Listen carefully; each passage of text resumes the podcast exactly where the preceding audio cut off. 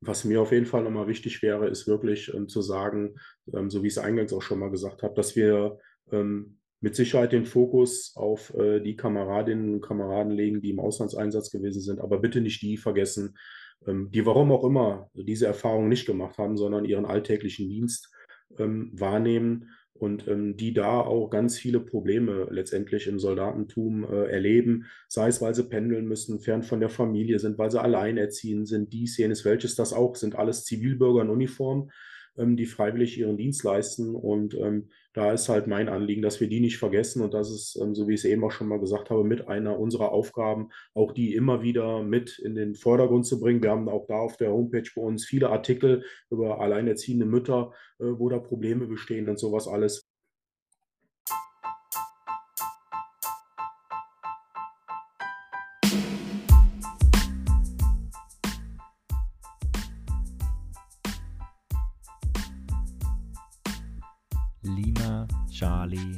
Loud and Clear. Ich glaube, es gibt keinen besseren Namen für einen Podcast. Also, lass uns anfangen.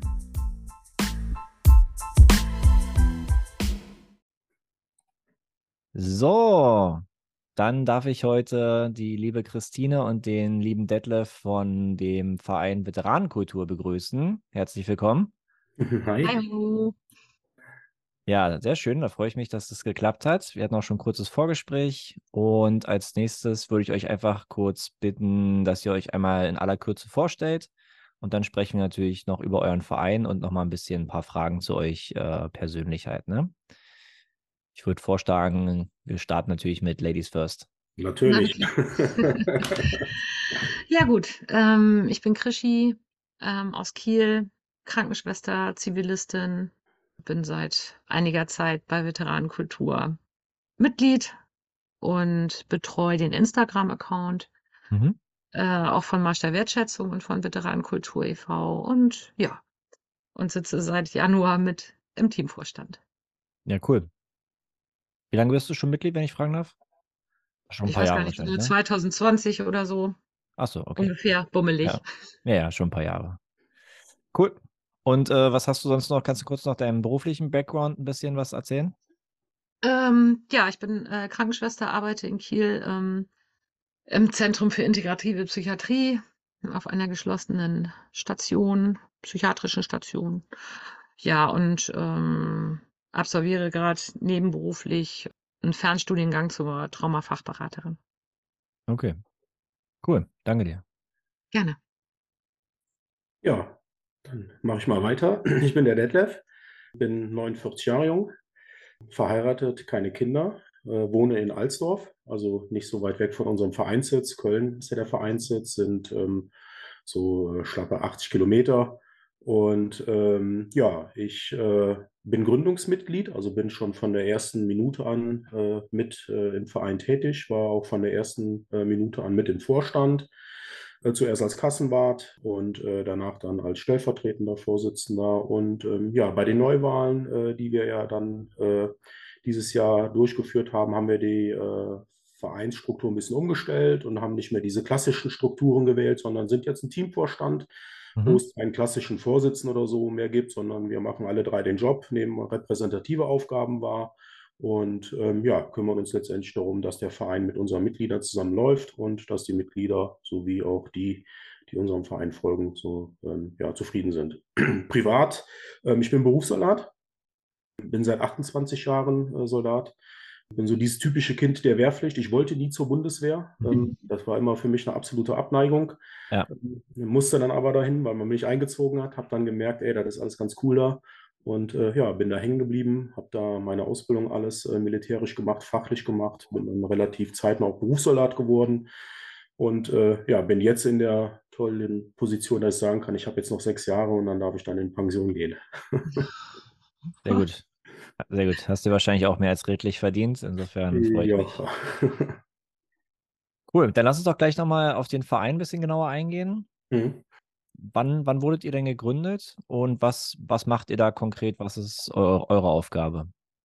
Ja, also gegründet haben wir uns äh, im November 2019. Ähm, es war vorher eigentlich schon so, so, so eine Art Verein, aber natürlich nicht offiziell eingetragen. Die Sessi, unsere Ehrenvorsitzende, und der Roman Bracht waren eigentlich so die beiden, die halt äh, sich dem Thema am Anfang gewidmet haben. Äh, Roman ist äh, Freiwilligdienstleistender gewesen, ähm, hat halt äh, auch gesehen, dass halt so die, dieser ähm, Zwiespalt in Bezug dessen, dass man halt immer so ein bisschen äh, auf die Soldatinnen und Soldaten schaut, ähm, zu unserer Gesellschaft hin doch ein bisschen größer ist. Und ähm, die haben dann angefangen, sich halt äh, teilweise, wenn Soldatengottesdienste gewesen sind, dorthin zu stellen, mit der Deutschen Friedensgesellschaft äh, so ein bisschen auseinanderzusetzen, mit denen zu reden und haben dann relativ schnell gemerkt, dass sie an ihre Grenzen stoßen, weil wenn man halt was bewegen will, muss man ein eingetragener Verein sein, gerade wenn man auch Projekte letztendlich äh, realisieren möchte, muss man halt auch schauen, dass man und das kann man letztendlich alles privat ja gar nicht finanzieren. Und so ist dann 2011 mit, äh, 2019 mit äh, zehn Gleichgesinnten mehr oder weniger der Verein dann ins Leben gerufen worden. Ja, was machen wir? Wir legen immer sehr viel Wert darauf, weil es immer ja gerne durcheinander gebracht, wird, gebracht wird. Wir sind keine Veteranenvereinigung. Also okay. es gibt viele Organisationen, äh, ähm, wo sich halt Veteranen, Veteraninnen zusammenschließen, äh, für äh, Dinge eintreten, weil sie gemeinschaftlich Zeit verbringen wollen, für irgendwelche Dinge kämpfen und so weiter und so fort. Das ist unser Verein nicht. Wir sind ein Kulturverein ähm, und ähm, versuchen letztendlich die Veteranenkultur, so wie unser Name das letztendlich auch aussagt, ähm, in die Zivilgesellschaft hineinzubringen. Bedeutet, wir sind äh, die Brückenbauer, wir sehen uns als Brückenbauer ähm, zwischen der Zivilgesellschaft und letztendlich ja, den Veteraninnen und Veteranen und auch allen Soldatinnen und Soldaten und auch natürlich die zivilen Mitarbeiter bei der Bundeswehr, die sehr gerne vergessen werden. Okay. Habt ihr denn auch gleich den Arm oder die Verlängerung auch zur Politik oder ist es denn wieder die Aufgabe eher jetzt vom Bundeswehrverband oder von dem Einsatzveteranenverband oder sowas? Also den Arm haben wir in diesem Sinne nicht. Wir versuchen natürlich auch da aufzuklären und da ähm, letztendlich auch gerne äh, Brücken zu bauen. Ich persönlich ähm, habe natürlich den Vorteil dadurch, dass ich Berufssoldat bin, kann ich natürlich auch äh, äh immer den Soldatenberuf darstellen ja, und habe auch häufiger schon die Möglichkeit gehabt, ähm, gerade mit den kritischen Stimmen, also mit den Linken, mich auseinanderzusetzen, mit denen zu reden und ähm, letztendlich das, was wir als Verein machen, denen so ein bisschen darzubringen und ähm, natürlich auch die Position des Soldaten darzubringen. Wir sind Zivilbürger in Uniform. Ähm, man kritisiert das, was wir tun, aber letztendlich bin ich auch ein Mensch und muss akzeptieren, wie ich mich als Mensch mit dem fühle, was das Parlament mir auferlegt und so weiter und so fort. Und das ist das, was äh, mir dann natürlich auch einen großen Vorteil bringt in unserem Verein, dass wir da natürlich auch in die Politik reingehen können und ähm, da aufklären können. Was wir nicht machen, ist, wir fordern nicht. Wir wollen unterstützen, wir wollen mhm. äh, aufklären, wir wollen Brücken bauen, die Leute an einen Tisch bringen. Ähm, das Fordern ähm, ist eher letztendlich Aufgabe anderer Vereine, die ähm, mit Berechtigkeit hingehen und ähm, Dinge fordern, bessere Versorgungen für ausgeschiedene Soldaten, die an PTBS leiden und so weiter und so fort. Also Gewerkschaften, ja. wie der Deutsche Einsatzveteran oder auch der Deutsche Bundeswehrverband. Ähm, das sind letztendlich Organisationen, die Forderungen stellen. Wir machen es nicht, wir wollen nur aufklären und unterstützen. Okay, cool. Also ihr habt dann sozusagen eher die, sag ich mal, Gesprächskultur im Vordergrund und ja. äh, das Zusammenkommen und der, eher der Austausch. Ähm, genau, ja. Ja, verstehe, verstehe. Und äh, wie viele Mitglieder habt ihr denn jetzt mittlerweile äh, drei, vier Jahre später jetzt dazu gewonnen? Also wie, wie groß seid ihr ungefähr, ich mal fragen darf? Ja, also ich rede eigentlich ungern über Mitgliederzahlen, nicht weil das ein Geheimnis sein soll oder sonst irgendwie was. Bei uns ist es eher so, wir definieren uns nicht über, über Mitgliederzahlen, sondern wir definieren uns ähm, darüber, was wir tun. Wir sind immer noch ein relativ kleiner Verein im Gegensatz zu anderen. Ja. Ähm, also wir liegen unter 100 Mitgliedern. Ähm, wie gesagt, ist kein Geheimnis. Okay. Und was uns wichtig ist, sind einfach äh, Menschen, die mitmachen wollen. Ähm, äh, das sieht man auch an unseren Mitgliedsbeiträgen. Wir haben einen Jahresbeitrag von äh, 24 Euro als Mitglied. Äh, da kann man letztendlich mit einem Verein nicht viel reißen. Da geht es uns auch nicht drum. Wir wollen ähm, Mitglieder haben, die ähm, letztendlich sehen, ähm, ähm, wo die Problematik besteht und äh, mit anpacken wollen. Und Chrissy ist das beste Beispiel. Die hat mit der Bundeswehr überhaupt nichts zu tun gehabt und ist Mitglied hm. geworden und ist sogar jetzt mit im Vorstand. Ähm, ich denke, sie kann mir sicher besser erklären, wieso, weshalb, warum sie dazugekommen ist, äh, als ich. Hervorragend, ja. dazu kommen wir sofort. War jetzt auch gar nicht zum Vergleichen oder so gemeint. Ist nee, ja nur, alles gut. Ist ja nur, weil wir heute ja in so einer, wie sagt man, ähm, attention-based, also aufmerksamkeitsbasierten mhm. äh, Welt leben und da ist dann halt dieses Thema Reichweite äquivalent auch Mitgliederzahlen und sowas ist dann halt immer sehr wichtig aktuell heutzutage. Deswegen war es jetzt eher aus dem Kontext gefragt. Gut, dann würde ich noch eine Frage stellen, bevor wir gleich zu Chrissy switchen. Wie könnte man euch denn jetzt äh, unterstützen, außer natürlich, dass ich jetzt Mitglied werden kann mit äh, den 24 Euro pro Jahr? Das kann ich mir sogar noch als Student leisten. Das ist ja zum Glück sehr human. Ansonsten, wie könnte man euch denn sonst noch so unterstützen? Ja, man kann uns in, in allen Bereichen, denke ich mal, unterstützen. Wir haben viele Projekte, wir haben viele Kooperationspartner. Ähm, was wir häufiger sehen, ist, dass äh, Projekte wie zum Beispiel den Marsch der Wertschätzung oder auch Good Friday Battle, ähm, das sind Dinge, die kennt man, die bringt aber letztendlich niemand mit uns in Verbindung. Ähm, das okay. sind äh, letztendlich sind wir der Trägerverein für, für beide Dinge, ähm, Dinge, die wir auch ins Leben gerufen haben, wie zum Beispiel den Marsch der Wertschätzung. Und dadurch, dass halt auch alles vielfältiger wird, alles größer wird, und so wie du es eben auch schon beschrieben hast, die Aufmerksamkeit ein bisschen größer wird, braucht man natürlich auch mehr Engagement äh, im Ehrenamt, also Leute, die mit unterstützen wollen. Und da ähm, brauchen wir eigentlich in allen Bereichen Unterstützungen, weil je mehr äh, Menschen uns unterstützen wollen, desto äh, mehr können wir auch erreichen. Nicht für uns als Verein, sondern für das Thema, wo wir letztendlich für einstehen. Absolut, verstehe ich. Bin ich ja auch großer, großer Fan und Supporter von. Meine Unterstützung ist ja jetzt immer in Form von Podcast, vom Medium, von Reichweite hoffentlich und dann von dem Austausch. Und ja, in, ansonsten, aber die Frage war ja auch allgemein gehalten, dass, wie können euch denn allgemein jetzt Zivilisten oder Soldaten, egal als Veteranen, ähm, halt unterstützen, ne? Ja, Chrissy, wie bist du denn dazu gekommen? Man könnte sagen, wie die Jungfrau zum Kind. Also ich habe vor vielen Jahren, das muss irgendwie so 2015 oder so gewesen sein, hatte ich mal Bücher zufälligerweise gelesen. Äh, da ging es auch um Afghanistan-Einsatz. Das war von, äh, wie hieß er denn noch? Achim Wohlgetan. Das waren ja. so die ersten Bücher, die ich in die Hand bekommen habe. Und ähm, habe das dann auch gelesen und äh, war relativ erschrocken so für mich, äh, weil ich, weil das so medial eigentlich so ziemlich an mir vorbeigegangen ist, muss ich ganz ehrlich gestehen. Und habe aber zu dem Zeitpunkt die Tragweite gar nicht begriffen. Weder was das bedeutet, als Soldat in so einen Auslandseinsatz zu gehen, auch, auch nicht die Problematik ähm, oder dass es sie überhaupt gibt, dass, äh, wenn man nach Hause kommt, unter Umständen Pro Probleme auftauchen. Mhm. Ja, und dann habe ich immer weiter gelesen und irgendwann habe ich von Wolf Greges Sandseele gelesen und bin dann irgendwie mit ihm in Kontakt gekommen und hatte dann gesagt oder hatte ihn gefragt, was kann ich als Zivilist tun oder wie kann ich mich engagieren, um in dem Thema einfach auch ehrenamtlich tätig zu sein. Ja, und er hatte mir dann so ein paar Links gegeben und ein paar Vereine und hatte gesagt, guck doch mal, lies doch mal. Ja, und dann habe ich äh, mir natürlich auch Veteranenkultur angeguckt und habe so gedacht, das ist eigentlich genau meins, weil ich bin Zivilistin, ich habe in einem Veteranenverein in dem Sinne, hm, bin ich irgendwie nicht richtig aufgehoben. Und äh, Veteranenkultur war einfach genau mein Ding. Und ähm, ja, dann habe ich mich angemeldet, natürlich Kontakt aufgenommen, dann auch äh, mit Detlef äh, gleich irgendwie viel Kontakt gehabt und mit Cessi. Ja, und da ich dann gesagt hatte, ich möchte auch aktiv sein und nicht nur eine Karteileiche, hm. ging das dann relativ zügig, dass sie mich gefragt haben, ob ich äh, ein bisschen Instagram machen würde. Ja, und so ist das dann praktisch so ins Rollen gekommen, kann man sagen. Ja, Bin dann immer weiter reingerutscht und ja. Und jetzt Jetzt engagierst du dich ja gefühlt äh, Fulltime dafür, ne? ja, das ist, ja, hätte ich mir auch nicht träumen lassen. Also das ist schon also diese Vereinsarbeit oder überhaupt die Thematik ist schon was, was mich, äh, was also den eigentlich mein ganzes Privatleben inzwischen einnimmt. Und auch das von meiner Familie, muss ich auch so sagen, äh, die da jetzt äh, langsam auch, also mein Mann ist jetzt auch Mitglied und ist da jetzt auch, fängt auch an, sich zu engagieren. Ja.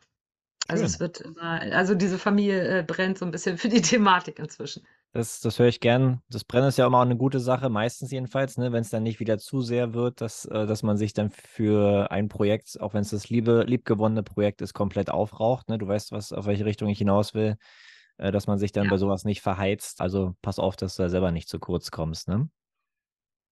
Und als wir letztens nee als wir letztens telefoniert hatten, da hattest du ja noch angesprochen, dass du ja quasi auch, ich weiß nicht, ob du das jetzt erzählen willst, aber dass ihr auch jemanden quasi aufgenommen habt. Das fand ich eigentlich sehr sympathisch. Äh, vielleicht magst du da noch zwei, drei Sätze zu sagen, ohne jetzt natürlich irgendwelche Namen oder sonst was zu nennen. Nee, nee. Ähm, ja, das äh, hat sich einfach so ergeben. Also wenn, wenn jemand um Hilfe bittet, dann bin ich die Letzte, die irgendwie sagt, ich stehe da nicht zur Verfügung. Und es hat sich einfach so ergeben, dass äh, jemand Hilfe brauchte. Und dann habe ich halt versucht, ja, so gut es geht zu helfen. Und das war dann halt ein bisschen mehr nötig als ähm, mal ein Telefonat. Und habe dann aber auch gleich Fallmanager hinzugezogen vom BDV, weil das eben halt ja auch deren Kernkompetenz ist. Und ähm, ja, dann haben wir sozusagen gemeinsam, die, äh, versuchen wir da jetzt halt das Bestmögliche für den Betreffenden rauszuholen, dass er praktisch wieder in ein reguläres, normales Leben starten kann, ein geregeltes, normales Leben. Genau, also ihr hattet einen Einsatzveteran aufgenommen und habt den jetzt dann auch mit Absprache von dem Bund Deutscher Einsatzveteran, ne? Genau. Quasi, sag ich mal, betreut und äh, guckt, dass es dem an nichts mangelt soweit und dass er wieder ein bisschen zurück integriert wird ins CBD, Genau. wenn ich das richtig verstanden habe, ne? Ja, genau. Also praktisch, dass er nochmal von vorne anfangen kann und ja, nochmal durchstarten kann, ein neues Leben. Ja, große Klasse, finde ich super. Danke auf jeden Fall dafür. Dann wären wir ja gleich schon bei dieser, bei dieser Veteranen- oder PTBS-Thematik. Das ist ja auch über die letzten Jahre auf jeden Fall auch deutlich ja, verstärkt jetzt aufgekommen. In, auch in den Medien gab es ja dann einzelne Berichte mal dazu. Äh, man hat erkannt, dass es da offensichtlich ja Probleme gibt oder eine große Dunkelziffer, sagen wir es mal vielleicht so. Ich weiß nicht, Detlef, hast du Zahlen oder so, ähm, wie viel, sag ich mal, geschädigte Einsatzveteranen zurückgekommen sind oder wie groß ist diese Dunkelziffer, von der wir jetzt reden? diese PTBS-Thematik? Welche Ausmaße nimmt die an? Nee, also da kann ich hier leider nichts zu sagen. Ähm, hängt auch damit zusammen, weil ich selber betroffen bin. Also ich habe auch ähm, aufgrund meiner Auslandseinsätze, ähm, ich war neunmal in Afghanistan und ähm, habe dadurch äh, halt auch PTBS, ähm, was ich da so alles erlebt habe. Und deswegen muss ich gerade, was das Thema betrifft, auch immer ein bisschen vorsichtig sein. Mhm. Und ähm, was ich aber wichtig finde, ist, das soll jetzt nicht abwertend klingen, aber wir müssen auch schauen, dass wir die, die halt ähm, im Inland äh, eine PTBS-Erkrankung bekommen haben. Beste Beispiel ist Ahrtal. Ähm, da redet kaum einer drüber. Im Ahrtal ähm, sind mittlerweile so viele traumatisierte Soldaten, die auf einmal aufschlagen, ähm, kenne selber zwei, ähm, die, die gerne vergessen werden. Und ähm, deshalb ist meine persönliche Meinung, und das versuche ich auch immer so ein bisschen mit in den Verein einzubringen, dass die Traumatisierung von Soldaten, Soldatinnen ein ganz, ganz wichtiges Thema in der Veteranenarbeit ist. Ja. Ähm, und da muss man mit Sicherheit äh, sehr, sehr viel tun. Da muss in der Politik noch so viel passieren. Und ich glaube, da passiert gerade auch sehr viel. Aber wir dürfen viele Kernthemen im Alltag dürfen wir nicht vergessen. Ähm, alleinerziehende Mütter oder auch alleinerziehende Väter, die den Beruf des Soldaten oder Soldatin haben, äh, Transgender, die in der Bundeswehr sind. Ähm, das sind alles so Probleme, die gerne mal vergessen sind. Und auch das gehört alles zu einer Veteranenkultur. Deshalb denke ich, dass wir, ähm, und das versuchen wir auch immer von unserem Verein, das ein bisschen äh, äh, größer auch sehen. Ja, wir widmen uns äh, mit sehr viel Intensität dem Thema äh, Einsatzerkrankungen, wollen aber nicht nur da hängen bleiben. Wir versuchen vielfältiger zu denken und Ja. ähm, letztendlich das auch alles ein bisschen größer aufzubauen. Okay, dann würde ich nochmal nachfragen zum Ahrtal. Meinst du jetzt, dass denn die Soldaten, die vor Ort geholfen haben, aktiv geholfen haben, was ja jetzt kein Auslandseinsatz per se war, aber trotzdem, man hat ja dann das Chaos, die Zerstörung und die, ich sag jetzt mal, erschlagenen oder furchtbar erschlagenen, demoralisierten Gesichter wahrscheinlich gesehen. Meinst du jetzt, da kam die Traumatisierung, also die PTBS denn her vor Ort? Also ich selber bin auch vor Ort gewesen. Ich war mit, einem, äh, mit meiner Einheit einer der ersten, die vor Ort gewesen sind, während der Evakuierung noch. Wir haben äh, halt äh, einen Betankungspunkt aufgebaut. Ich bin äh, Betriebsstoffspezialist, also wir kümmern uns darum, dass der Kraftstoff immer vor Ort ist, dass die Qualität äh, vorhanden ist. Mhm. Und ähm, ja, meine Soldaten und ich, wir mussten uns halt ansehen, wie die Toten gebracht wurden und so weiter und so fort. Ich hatte den großen Vorteil, dass ich das alles schon aus meinen Einsätzen kannte. Mhm. Aber viele, ähm, die diese Dinge so noch nicht gesehen haben und dann auf einmal in unserer heilen Welt hier in der Heimat sehen, für die ist das ein riesengroßes Problem. Und ich glaube, ähm, es fängt langsam so an, dass ähm, halt da die Zahlen etwas hochschießen. Ähm, ich glaube, es werden aber noch mehr, weil in dem Fall, den ich jetzt zum Beispiel kenne, da hat es fast anderthalb Jahre gedauert, bis da letztendlich mal festgestellt wurde, okay, der hat eine Traumatisierung aufgrund der Erlebnisse im Ahrtal. Und so geht es ja weiter. Also, ähm, wie gesagt, wir dürfen uns auch nicht nur am Ahrtal festhalten. Es gibt so viele Dinge, die eine Soldatin oder ein Soldat erlebt, im In- oder Ausland. Ähm, sei es auf einer Schießbahn bei Schießunfällen oder dies oder jenes oder welches. Ja, Traumatisierung im Auslandseinsatz ist ein wichtiges Thema, aber es gibt auch viele Dinge, die eine Soldatin oder ein Soldat oder auch zivile Mitarbeiter erleben ähm, während des Dienstes, die auch zu einer Traumatisierung führen können. Okay, verstehe. Also dann eher das äh, Traumathema im Allgemeinen in den Vordergrund ziehen und jetzt weniger auf die speziellen Ereignisse runterbrechen. Ja, man sollte es gemein, also äh, äh, einheitlich sehen. Also man sollte es so sehen, dass alle gleich behandelt werden. Also jemand, der im Inland traumatisiert worden ist, der hat zum Beispiel nicht dieselben Rechte wie jemand, der im Auslandseinsatz äh, traumatisiert worden ist. Ähm, da gibt es viele, viele äh, Hürden, die existieren, wo man seltenst drüber redet, ähm, weil halt die Zahl der im Inland traumatisiert mit Sicherheit etwas geringer ist als die der im Auslandseinsatz. Ähm, aber das sind halt Dinge, wo wir uns ähm, letztendlich auch mit anderen Organisationen zusammenschließen und sagen, auch da wollen wir die Öffentlichkeit aufklären. Und das ist meine persönliche Meinung auch wiederum. Ich glaube, mit diesem Thema, die während der Routinedienstzeit oder halt auch im, im Inlandseinsatz, wie jetzt Ahrtal oder was auch immer passieren, gerade bei diesen humanitären Dingen, damit erreicht man die Zivilbevölkerung eher und bekommt äh, einen Blick dafür, also die Zivilbevölkerung bekommt einen Blick dafür so, dass diese äh, Abneigung dessen, was einem im Auslandseinsatz passieren kann, was für denjenigen, der hier liebt, ja weit, weit weg ist, ein bisschen ähm, angenehmer wird. Also er, dass er versteht, okay, der war weit weg und der hat dasselbe wie derjenige, der hier im Inland gewesen ist. Und ich glaube, wenn man da versucht, die Brücke so ein bisschen zu schlagen, ähm, können wir in der Gesellschaft mehr erreichen, als wenn wir nur immer über dieses Thema der Auslandseinsätze reden. Ja, verstehe. Ist ja auch so ein bisschen wie, ich glaube, das hat auch der Wolf Greges einmal im Podcast besprochen, diese Veteran-Thematik, Einsatzveteran-Thematik, dann mit rausgefahren, nicht rausgefahren, mit Gefechtsmedaille, mit mhm. Gefechtsmedaille und wirklich im Gefecht gewesen und, und so weiter und so fort. Ne? Also immer, mhm. immer das weiter nochmal runterbrechen und noch, ähm, noch weiter spezifizieren. Aber ja, grundsätzlich gebe ich dir auf jeden Fall recht, äh, da sollte natürlich jeder gleich behandelt werden. Die politischen oder die bürokratischen Hürden weiß ich jetzt nicht. Aber wenn du sagst, dass, äh, dass es im Inland nicht gleich behandelt wird wie im Ausland, dann haben wir ja anscheinend auf jeden Fall eine, äh, eine Differenz, die irgendwann mal hoffentlich beglichen wird. Ne? Ja. Wo stehen wir denn mit der Veteranenbewegung im Allgemeinen jetzt in Deutschland? Wie würdet ihr das denn einschätzen aktuell? Also erstmal ist es ja so, dass alle ja alle Vereine und Verbände ja in eine Richtung arbeiten so und ähm, also man merkt sicherlich auch durch die Geschehnisse in der Ukraine, dass auch die Privatperson oder die Bevölkerung durchaus aufgeschlossener der Thematik gegenübersteht. So, ne? Also man äh, findet jetzt schon eher mal, ähm, gerade wenn man so für einen Verein unterwegs ist und äh, sich auch repräsentiert, ähm, dass das Interesse doch da ist, so, ne? Und dass die ähm, Menschen da doch ein Interesse dran haben an dem ganzen Thema.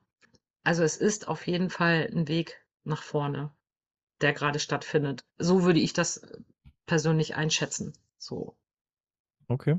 Und sicherlich auch, vielleicht auch durch die jetzt kommen ja die Invictus Games und so, einfach auch eine gute Gelegenheit, Zivilisten an das Thema ranzubringen, so, ne, über Sport. Und das ist ja auch das, was äh, bei Veteranenkultur schön ist, über Lesungen, ähm, über Ausstellungen, über über Podiumsdiskussionen, dass man einfach da auch sieht, ähm, Zivilisten kommen auch und haben Interesse. So. Ja. Also durch die quasi normalen zwischenmenschlichen Aktivitäten, Sport, Austausch, was weiß ich, zusammensetzen, Familien mit integrieren, nehme ich mal stark an bei euch wahrscheinlich auch. Sehr familienfreundlich, denke ich mal, wird es ja bei euch sein. Genau, Invictus Games auf jeden Fall werde ich demnächst dann äh, auch vor Ort sein, ein paar Tage. Ich weiß nicht, ob ich es die ganze Woche schaffe, aber ein paar Tage werde ich auch vor Ort sein. Bin ich auch schon gespannt drauf, gucke ich mir gerne an. Finde ich auch, ist ein ganz tolles Thema, was da aufgebaut wurde. Und auch schön, dass es jetzt mal in Deutschland dann ist. Ja. Also was das ist eine gute Gelegenheit.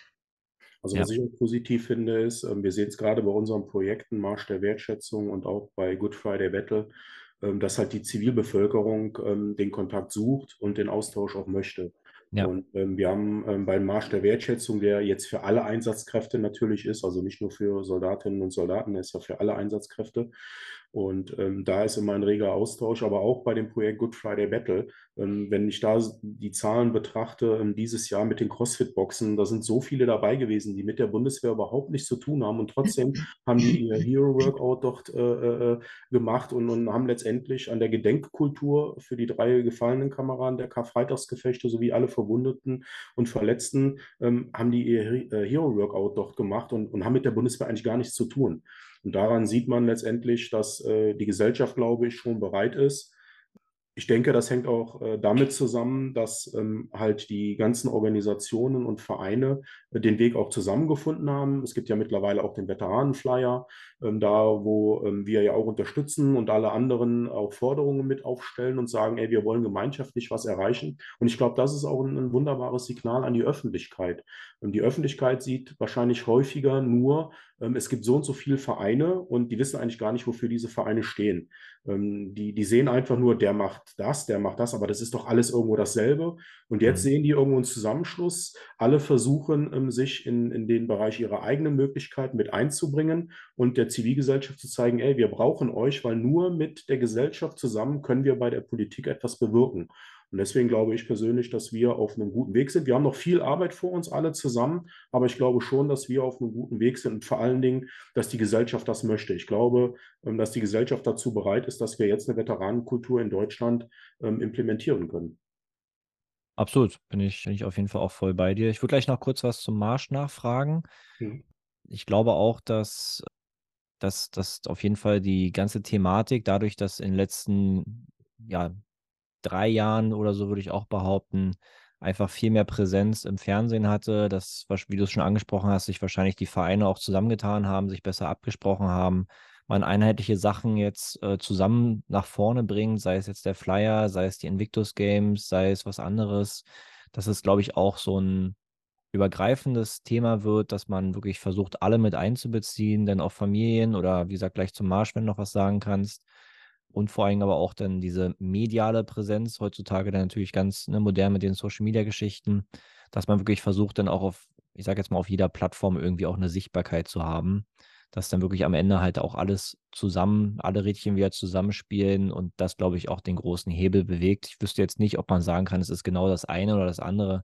Ich glaube auch am Ende ist es ein auf, so ein bisschen Zinseszins aufaddierter Effekt, der dann halt zusammenspielt. Mhm plus vielleicht übergeordnete Themen jetzt wie die, äh, der Ukraine-Konflikt, der Krieg da drüben, ähm, dass natürlich dann die, die Deutschen und die Europäer sich auch nochmal deutlich persönlicher angegriffen fühlen, als wenn irgendwas sehr weit entfernt in Afghanistan passiert. Ne? Mhm. Ja. ja, zu den Märschen oder zu dem Marsch der Wertschätzung. Hat der ein festes Datum und ist der auch, wo findet der halt statt? Ja, vielleicht ganz kurz äh, was zur Entstehung, Marsch der Wertschätzung. Ähm, Gerne. Der, der, Kerngedanke war eigentlich der, unser äh, Mitglied, der Emilio Pazzugli, der ist äh, Rettungssanitäter. Und äh, wir haben halt vor Jahren ein, ein, Telefonat geführt und es gab ja immer schon ähm, die, die 10, 11, 12 K3-Märsche, also viele Märsche, die sich ähm, letztendlich äh, für die Anerkennung, Wertschätzung und Gedenken für verwundete und äh, gefallene Soldaten, ähm, äh, also in diese Richtung orientiert haben. Und wir haben dann halt mal drüber nachgedacht und gesagt, okay, wir als Soldaten könnten ja vielleicht auch ein bisschen was zurückgeben und organisieren einfach mal einen Marsch für alle Einsatzkräfte. Das war der Kerngedanke. Und dann haben wir relativ schnell gesehen, dass ähm, wir mit dieser Idee auf, auf äh, äh, so viel Unterstützung stoßen, ähm, weil gerade das, was wir ja jetzt äh, ja zum Jahreswechsel auch wieder gesehen haben, Gewalt gegen Einsatzkräfte, ähm, die werden in Fallen gelockt und so weiter und so fort, die können ihren, ihren Auftrag noch nicht mal ausführen, obwohl sie es ja nur gut meinen. Dass wir da einen, einen wirklichen Nerv getroffen haben und die Zivilgesellschaft da etwas zurückgeben möchte. Und so sind dann letztendlich der Marsch der Wertschätzung ähm, ist entstanden. Und ähm, ja, wir führen den eigentlich jedes Jahr durch. Also jedes Jahr widmen wir ähm, den Außenring unseres Patches, also unseres Logos des Marsch der Wertschätzung, äh, einer anderen Organisation, also den, den Blaulichtorganisation ja. und führen den dann über das ganze Jahr durch. Wir selber veranstalten äh, in den meisten Fällen immer vier bis sechs Standortmärsche, die durch unseren Verein organisiert wer äh, werden. Ähm, dieses Jahr zum Beispiel haben wir Duisburg äh, äh, einen Marsch durchgeführt. Wir haben in Erfurt, in, in Aurich und in Hasselroth einen Marsch durchgeführt.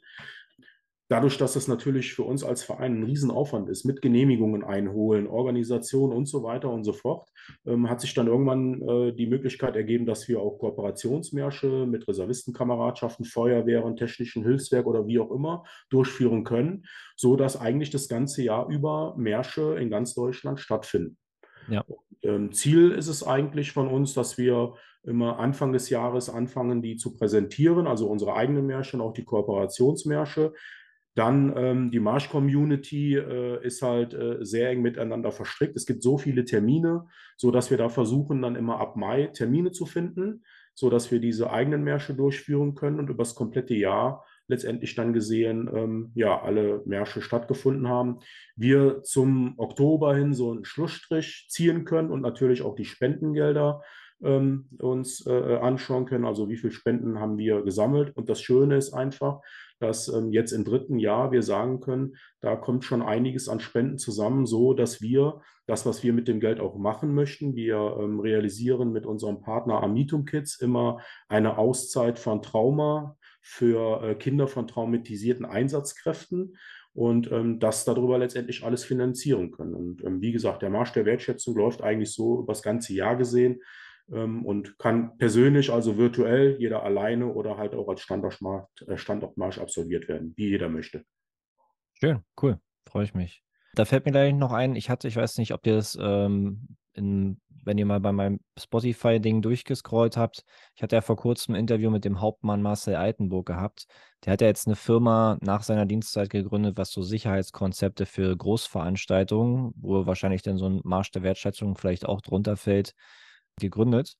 Und äh, der kümmert sich halt nämlich auch um diese Sicherheitskonzepte. Und der hatte mir letztens auch schon gesagt, dass das natürlich dann so eine Sachen, wenn das jetzt Bundeswehr, Veteranengeschichten sind, äh, dass er da wahrscheinlich auch gerne mal helfen würde oder auf jeden Fall, dass dann da diese ganze Profitgeschichte nicht im Vordergrund steht. Sonst kümmert er sich nämlich hauptsächlich um die Marathons Berlin, Boston, New York, also um wirkliche, jetzt auch die DFB-Geschichten, ja. um wirkliche Großveranstaltungen. Aber mit Sicherheit, äh, wenn ihr da mal anklopft bei ihm, kann ich euch im Nachhinein noch eine E-Mail-Adresse geben. Äh, kann er euch bestimmt auch mal mit dem Sicherheitskonzept helfen, falls da bei euch Hürden mit Pro Polizei, Feuerwehr, weiß nicht, der Stadtgenehmigung, wie auch immer auftaucht. Ne? Mhm. Ist mir gerade noch mal so eingefallen. Ist auch ein super Beispiel, dass wieder der eine Veteran dem anderen quasi helfen kann, äh, ohne dass jetzt davon direkt voneinander wissen. Ne? Mhm. Ja, wunderbar, sehr, Dankeschön. Perfekt. Ja, dann äh, nimmt es ja schon fast, also die erste, die erste Teilfrage von meiner nächsten Frage habe ich ja schon fast selber damit beantwortet, aber dann wäre jetzt die nächste Frage gewesen, wo können dann halt Einzelpersonen etwas bewegen, ab wo sollten Vereine das Ruder ähm, in die Hand nehmen und ab wo muss denn quasi die Politik äh, zum Zuge kommen? Also ich denke, generell ähm, einfach mitmachen und dabei sein und aufgeschlossen sein. Und ja, auch, dass man sich gegenseitig auch unterstützt in den Verbänden und Vereinen, also einfach auch miteinander lebt. Ich denke, alles, was an Zielen gerade so aufgestellt wird, das wird nur in einer Gemeinschaft erreicht werden. Also es gibt jetzt, glaube ich, also ich denke nicht, dass irgendein Verein oder Verband Dinge alleine regeln kann. Das kann man nur mit einer großen Stimme, glaube ich. Also so würde ich das einschätzen. Ja, absolut. Detlef, noch eine Idee? Ja, also ich sehe es ähnlich. Es ist letztendlich so, also ich bin so, so, so, so ein äh, ja, Techniker, äh, ähm, also der gerne technische Beispiele bringt. Ich sehe letztendlich die, die komplette Veteranen-Community als Uhrwerk. Ähm, jede Organisation, jeder einzelne Verein, egal ob groß oder klein, ähm, ist, ein, ist ein wichtiges Zahnrad und ohne dieses Zahnrad funktioniert es einfach nicht. Und ich glaube schon, dass wir alle gemeinschaftlich signalisiert haben, dass wir alle für dasselbe einstehen. Ich glaube, dass noch viel Aufklärungsarbeit ähm, geleistet werden muss, ähm, dass die Bevölkerung weiß, wer steht eigentlich wofür, weil häufiger, das ähm, stelle ich zumindest fest, die Frage immer wieder kommt, ja, warum gibt es denn so viele? Und ich glaube, da muss man mit Sicherheit noch Aufklärungsarbeit äh, betreiben, dass die Bevölkerung so ein bisschen versteht, okay, warum gibt es eigentlich den Verein, warum ist der wichtig, warum ist der wichtig?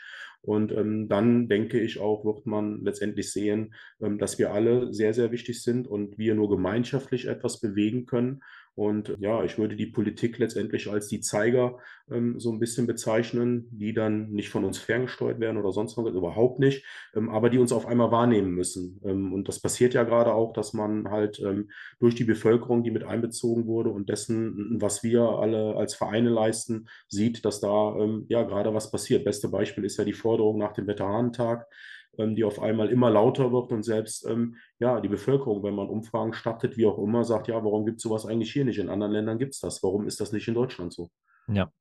Ja, ich glaube, dieses Wahrnehmen müssen ist, glaube ich, eine gute Formulierung. Da sind wir dann wieder halt bei dem Punkt, dass dann wirklich alle zusammen gewisse Einflüsse nehmen müssen, sollen, können, wie auch immer.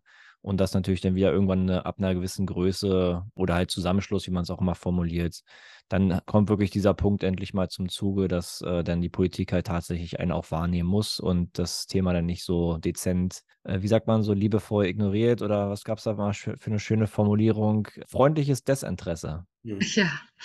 Freundliches Desinteresse. Ja. ja, dann welche welche Ideen habt ihr denn noch in der Zukunft jetzt als äh, Veteranenkulturverein, um noch neue Projekte ins Leben zu rufen oder auch allgemein jetzt noch konkrete Projekte vielleicht, was man schon benennen könnte, um einfach das Ansehen noch weiter zu steigern, was äh, die ganze Veteranenkultur, die ganze Veteranenthematik angeht? Also was mir, uns ähm, sehr wichtig ist, ist das, ähm, wo ich auch äh, sehr, sehr gute positive Erfahrungen gemacht habe, ähm, ist einfach immer wieder in die Höhle des Löwen gehen.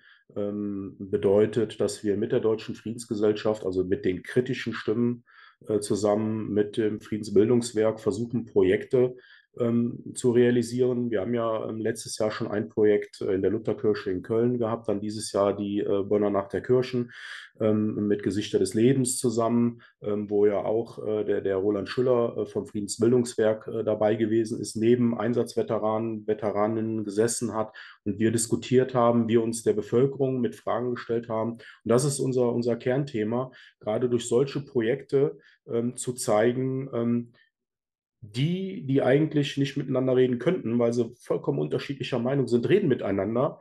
Also ähm, hört uns doch einfach zu und ähm, lasst uns dann alle miteinander reden. Das ist so das, was wir auf jeden Fall versuchen ähm, wollen, äh, weiter durchzuziehen, also an Aufklärungsarbeit. Dann denke ich, ähm, das, was ähm, wir letztendlich ja auch in unserer Satzung stehen haben, ähm, Gedenkkultur, dass wir versuchen, da finanziell gewisse Dinge ähm, zu unterstützen, dass ähm, eventuell mehr äh, Ehrenmäler ähm, öffentliche mit eingebracht werden. Da arbeiten wir ja auch mit äh, dem Kriegsgräber-Fürsorgebund zusammen. Ja. Ähm, die Erinnerungskultur, dass dort äh, viel miteinander gemacht wird, äh, Hinterbliebene, ähm, dass wir da vielleicht auch mehr aufklären können. Wir reden immer nur über die Akteure, also die, die, die betroffen sind. Die Familien bleiben so oft auf der Strecke, über die redet seltenst einer. Und da versuchen wir letztendlich uns auch weiter aufzustellen, auszubauen. Und natürlich mit den Spendengeldern, ähm, die wir halt akquirieren, dass wir da versuchen, weiterhin gute Dinge zu tun, wie zum Beispiel auch das äh, mit Amitum Kids zusammen Auszeit von Trauma für die Kiddies, dass wir versuchen, da weitere Projekte auf die Beine zu stellen. Ja, schön, auf jeden Fall. Gut, dass ihr auch die, die Kinder und die Familien der Veteranen mit einbezieht. Ist auf jeden Fall eine, eine schöne Sache, definitiv, ja. Dann. Also da gibt es auch super Berichte, ich will jetzt keine Werbung machen, aber ähm, da kann man wirklich auch mal auf unsere Homepage gehen. Da sind wirklich wunderbare Berichte, ähm, wie die Kiddies so eine Auszeit vom Trauma wahrgenommen haben, wie denen das auch gut getan hat, äh, wirklich mal aus den Familien rauszukommen, mal einfach Kind zu sein mit einem Betreuerteam und sowas alles. Das ist einfach schön, sowas zu lesen dann auch. Und das ist ähm, letztendlich auch der Lohn unserer Arbeit, wo wir sagen, allein dafür lohnt sich das alles schon, was wir machen. Absolut. Würde ich, werde ich natürlich auch alles äh, verlinken, eure, eure Internetseite, die Instagram-Geschichte und den, den Facebook-Kanal. Dann kann da hoffentlich jeder nochmal raufgucken und äh, sich so eine Sachen halt zum Beispiel auch durchlesen. Dann würde ich mal vom Verein jetzt nochmal einen Schritt zurücktreten und vielleicht euch nochmal persönlich ein, zwei Fragen stellen. Was war denn bei euch persönlich jetzt die größte Herausforderung oder die größte Niederlage bei euch gewesen im Leben?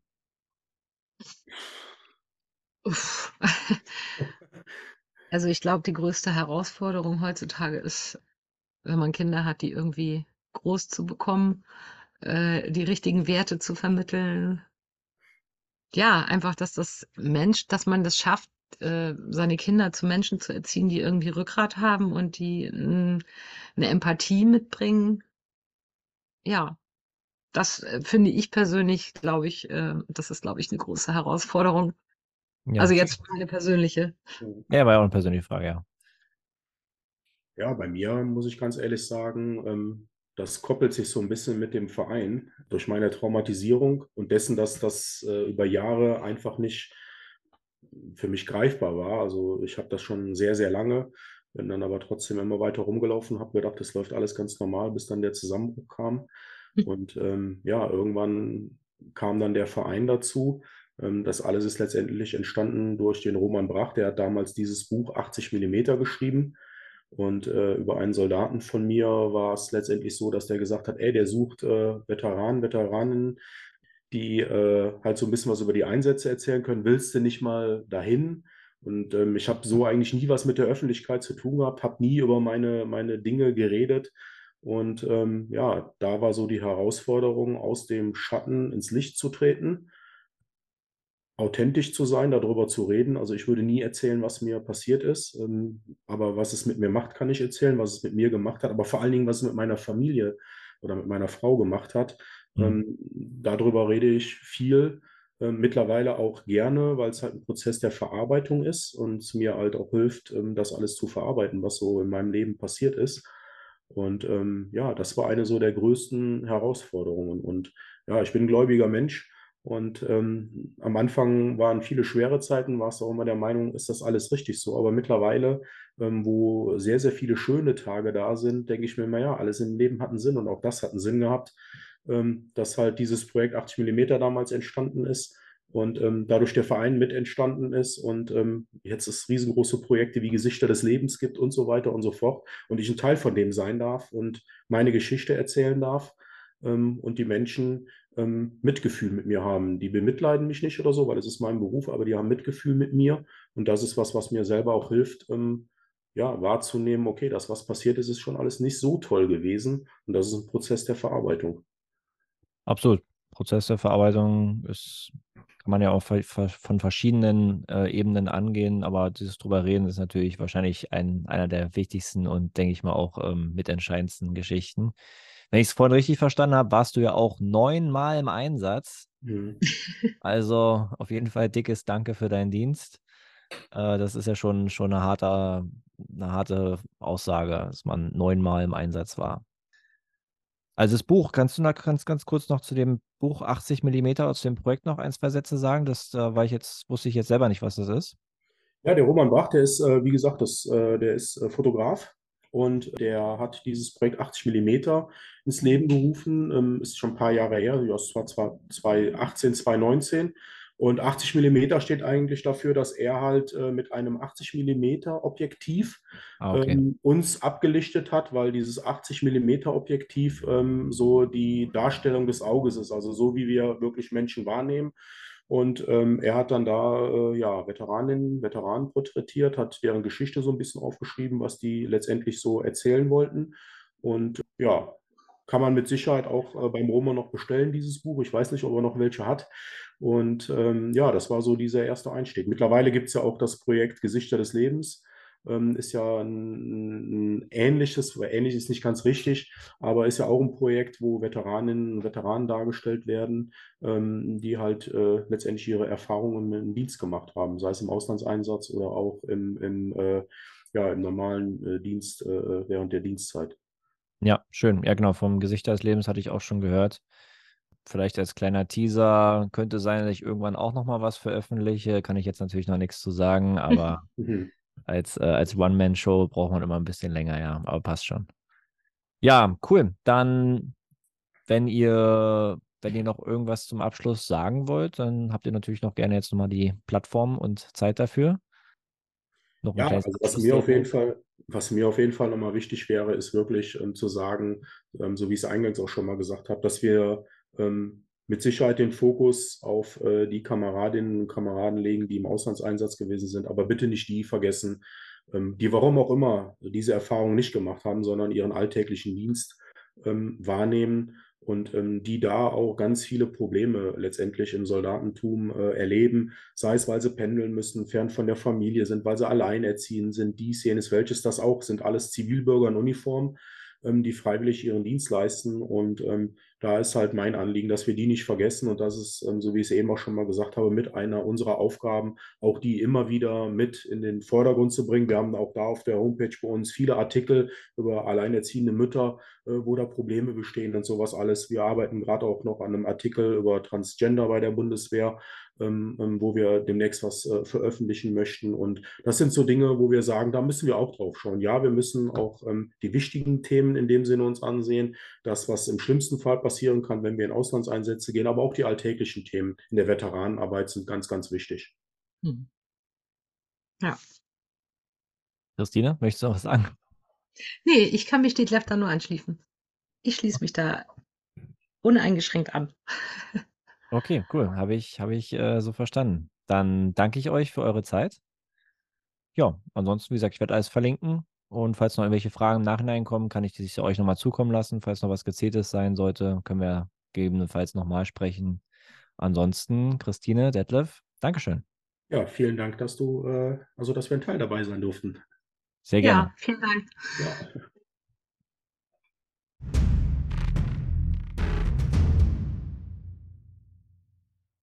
Mein Auftrag ist jetzt beendet, vorläufig. Euer Auftrag beginnt jetzt äh, im Liken, Teilen, Kommentieren, mir Sorgen, Nöte, Anträge und Fragen zukommen zu lassen, so dass ich euer Feedback in die zukünftigen Episoden mit einbauen kann. Ich bedanke mich für eure Aufmerksamkeit und bis zum nächsten Mal. Lima Charlie, Ende.